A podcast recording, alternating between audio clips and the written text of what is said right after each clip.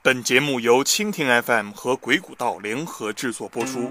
鬼谷道致力于鬼谷子纵横学研究与探索。今天呢，我们要说一奇人啊，他的一生都致力于套路研究，专业坑人的伟大事业。你不要看不起玩套路，如果能玩的出神入化，也可以成为人生赢家。正所谓是三百六十行，行行出状元呢。我们要说的这位兄台，就是套路界的翘楚，坑人界中的状元，阴谋家中的刘德华。哎，他就是套路之王，奇谋天才陈平。本来呢是想写张良的，但是在查阅史料的时候，忽然发现，居然很多人会把张良和陈平给搞混了，甚至会把陈平和韩信的功劳是嫁接到张良身上。好。那我们今天就来讲讲陈平。这个世界的成功人士啊，大概分为三种：背景、长相和能力。下面呢，我们就来看一下这个陈平的简历。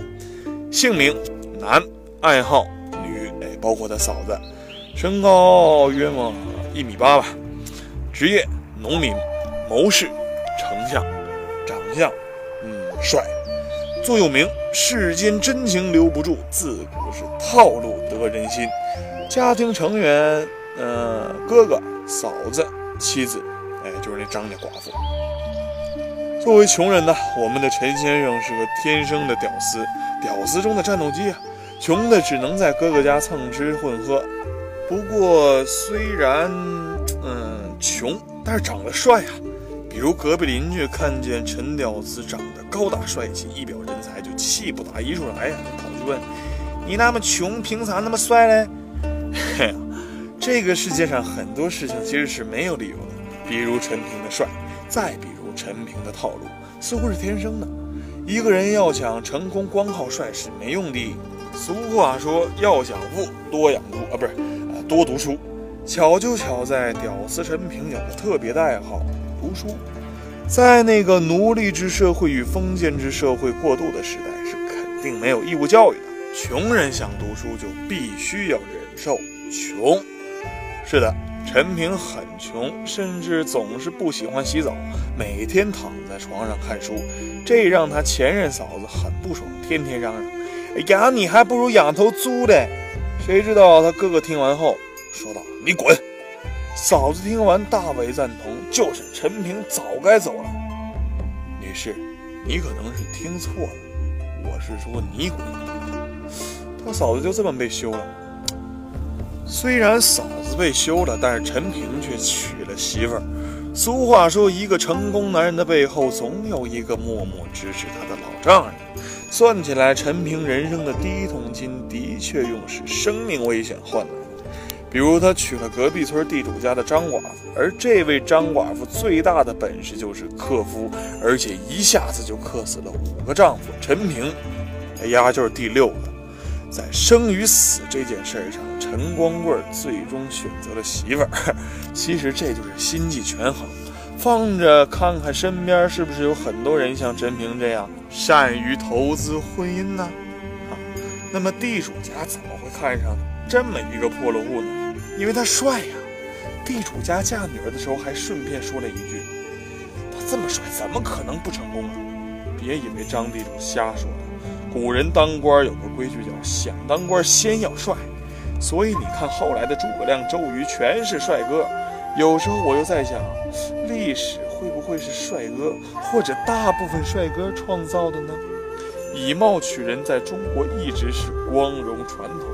总之啊，帅哥陈平挖到了第一桶金。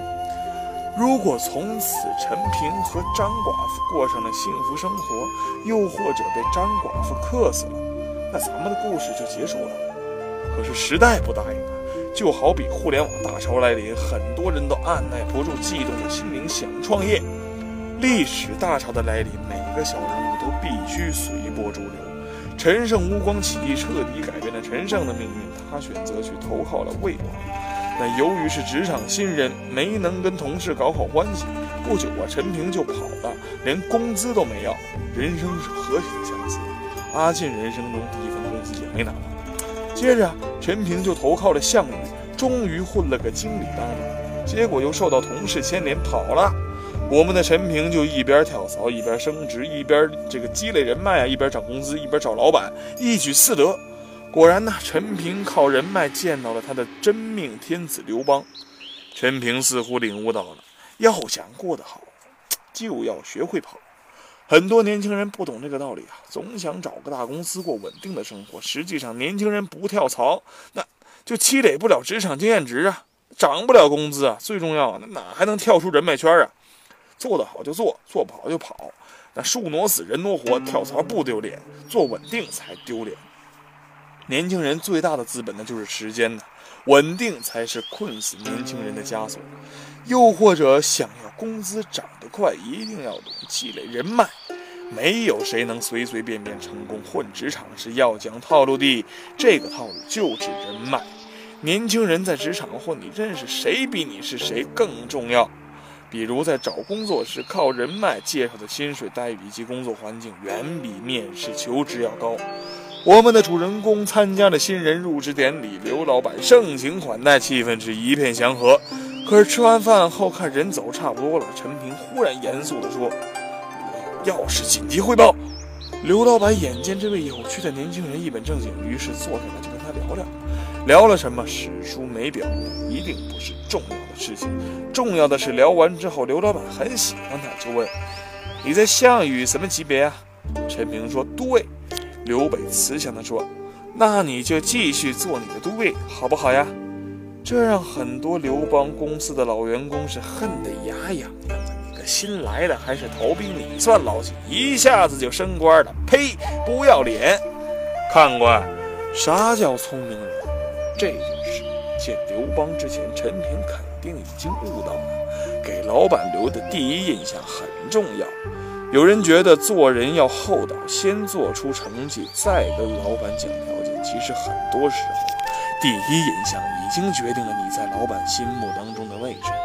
还有很多人把跳槽和重新开始划等号，其实未必。如果能在跳槽之后跟老板留下良好的第一印象，并能保持合理沟通，其实升职并不难。关键是要会来事儿，没机会，那就要创造机会。这个世界上本没有浪，有了风才有了风浪。看到陈平这个逃兵居然啥也没做，而且还吃了败仗，依然能得到刘邦的信任，有人心里不爽了。这个周勃、灌婴就跟刘邦说。主公啊，这小子除了帅还有啥呀？上个月我们可是调查他的底细，在老家居然跟他嫂子不清不白呀，而且一路跳槽换了几个老板。私下里还受贿，简直就是人渣，我都看不下去了。周勃、灌婴说谎了吗？我才不是，因为刘邦的确找来了介绍人魏无知。魏无知说：“老板呢？你觉得你需要的？”不是道德仁义的人才，还是奇谋诡计的人才。所以，就算陈平干了这些事儿，又算什么呢？刘邦还是不放心，就找陈平问他为什么走跳槽。陈平说：“这第一任老板不听我建议，第二任老板只用黄金国器，我是给大王献奇迹而来。那如果您觉得我不行，那我就走好了。奇迹？你小子什么专业呀？”呃蓝翔挖掘机专业，专业挖坑二十年。楚汉争霸，刘邦一直处于被项羽压制的状态，即便是魏期中了韩信十面埋伏，项羽依然保持人数上的优势。奇怪的是，这为什么刘邦最终还是赢了项羽呢？觉得跟刘邦养一帮老司机有关，而且都是挖掘机专业。这个世界上有一种高手叫挖坑，还有一种绝顶高手叫做填坑。一个人能把坑挖好并不难，难的是如何把坑填平。那么跳槽达人、职场老油条、套路小王子的陈平的填坑本事又怎么样呢？有一次，刘邦操着一口徐州方言，慈祥地问陈平：“这天下啥时候才能太平呢？”注意啊，诸位别忘了，刘邦自己其实也是挖坑专业的。这个问题本来就是个坑，就好比公司还在亏损，你老板突然问：“咱们公司什么时候才能上市啊？”这个问题很难回答，不为别的，因为压根就没有标准答案，而且回答的老板不满意，日子也就混到头了。刘邦就给陈平挖了一个巨坑。陈平深情地望着刘邦，操着一口河南的地道方言说：“项羽呀，他是谦恭爱人、清正廉洁、礼贤下士，但是太抠，哎，老是克扣员工工资。大王就为人高傲，太要面子，有点穷大了，手下全是圆滑的无耻之徒啊。所以呀，你们如果这个取长补短，就完美了。那到时候你手一挥，那天下就肯定安定了。”这或许是世界上最完美的回答，像是什么都回答，又像是什么都没回答。只见陈平俨然化身为公爵老师，一脚把球踢给了刘邦。你没上市是因为你自己能力不行。注意，陈平的分析很有艺术。项羽还是很有本事的，不过你也不是完人，没成功是因为你们都有缺点。不过你好好改正，哎，成功还是没问题的。跟我一起喊，问题永远在自己身上。看官，如果是你回答。会不会把项羽批得一无是处，把刘邦捧得高高在上？如果刘邦高高在上，那么事业还没成功，就是属下不行喽。你看，陈平随手给刘邦也挖了一个坑，让他在自己身上找原因。如果给自己人挖坑显示不出专业水平，那么该轮到给项羽挖坑了。是的，这个坑还有续集。我们的套路小王子陈平接着说：“一个项羽并不可怕。”可怕的是他背后的范增、钟离昧、龙且、周殷。你给我几万两黄金，我去搞定他们。刘邦问：“一，吹牛？哎，你打算咋办呢？”陈平说：“嗨，项羽多疑，自然是反间计。”于是陈平带着黄金出发了。后面的日子，几这几乎就把这个这个项羽给逼疯了。一会儿听说钟离昧要造反，一会儿听说范增要通敌，这他妈怎么全世界突然都要背叛我呀？对于项羽这种喜欢脑补各种剧情的人，只要给他制造个假象的剧本，他自己就会顺着故事表演。果然，一招反间计，他的团队彻底垮台了。知道上当的项羽大怒，发兵攻打刘邦。这一招打得刘邦措手不及，眼看兵临城下，看来是死定了。结果陈平让人假意投降，知道项羽不杀女人，故意放出城内全部女人。他和刘邦两人扮女人，躲在女人堆里，在项羽眼皮底下跑了。您没看错，就是扮女人。陈平的挖坑事业越做越大，这一次轮到韩信了。一个套路天才和一个军事天才，终于到了交锋的时候。同样破落户出身的韩信翅膀硬了，坑死了纵横家啊啊，占领了齐国，干脆写封信给刘邦：“老板，给我个齐王好不好啊？”实际上这是韩信在试探刘邦，如果刘邦不同意，哈，三国鼎立提前上演。接到信的刘邦怒了：“哎：“你呀，居然在太岁头上动土！呸，不要脸！”话刚说完，忽然觉得脚被踩了一下，是抬头就看见陈平对自己挤眉弄眼，瞬间就明白了什么，马上笑着说：“嗨，不就是个齐王吗？我给他，我正打算封给他呢，让他好好干，我不会亏待他的。”心里却暗想：韩信呢，这笔账咱们是给记下了。不急，慢慢还。关于那一脚是谁踩的，我看见很多版本上说是张良踩的，但是史记上记载明明是陈平踩的，跟张良没有半毛钱关系。想了很久，明白了，有人是刻意把功劳嫁接给张良，包括韩信的这个十面埋伏之计也嫁接给了张良。这到底是为什么呢？或许是人们太喜欢张良的缘故吧。我觉得应该表扬一下刘邦同学的反应力。有一次酒桌上我说错话，忽然有人掐我大腿，我大叫一声：“你掐我干嘛呀？”现在想起来，好尴尬呀。两年之后，忽然有人告发韩信谋反，这人是谁？朝阳群众吗？嘿，韩信还账的时候到了。你可知道我是个开挖掘机的？那天晚上，刘邦跟陈平进行了一次交谈。刘邦问：“呃，亲，我想还账。”陈平说：“那韩信知道这事儿不？”刘邦说：“不知道。”陈平说：“那你手下有人能打得过他的不？”刘邦说：“貌似没有。”陈平说：“没有还说啥？打也打不过，骂也骂不过。”刘邦说：“是啊，我正是为发愁呢，为这事儿。”陈平说道：“别急啊，我有妙计。”你知道鬼谷子吧？”刘邦说：“知道啊。”陈平清了清嗓子：“鬼谷子啊，隐居的地方叫云梦山，你们就对外说你是去云梦山旅游的。韩信见你是出门旅游的，定然会放松警惕啊，前来拜见，到时候找个大力士捉住他。”听完之后，刘邦的嘴角扬起了热情洋溢的笑容。十天之后，刘邦下诏出去鬼谷子隐居的云梦山旅游。韩信见老板是来观光旅游，果然前去拜见。结果一切都如陈平设计的那样，韩信成为笼中之鸟，一直到死。后来，著名的白登之围刘邦被另一个雄才大略的冒顿单于困为七天七夜，陷入死地。这时候，套路小王子又出现了。只见他在耳朵旁如此的说了一通。三天之后。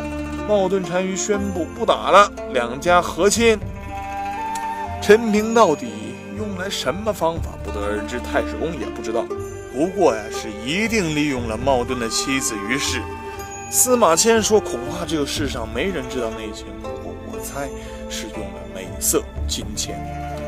大汉帝国建立后，陈平又加入了宫廷内斗。有趣的是，当所有人都反对吕氏乱政，陈平却突然站在了吕后这一边，顺便又给刘邦、吕后挖了很多坑。由于篇幅的问题，就不讲了。有趣的是，斗来斗去，陈平居然得到了善终。如果给阿信，估计活不到第二集。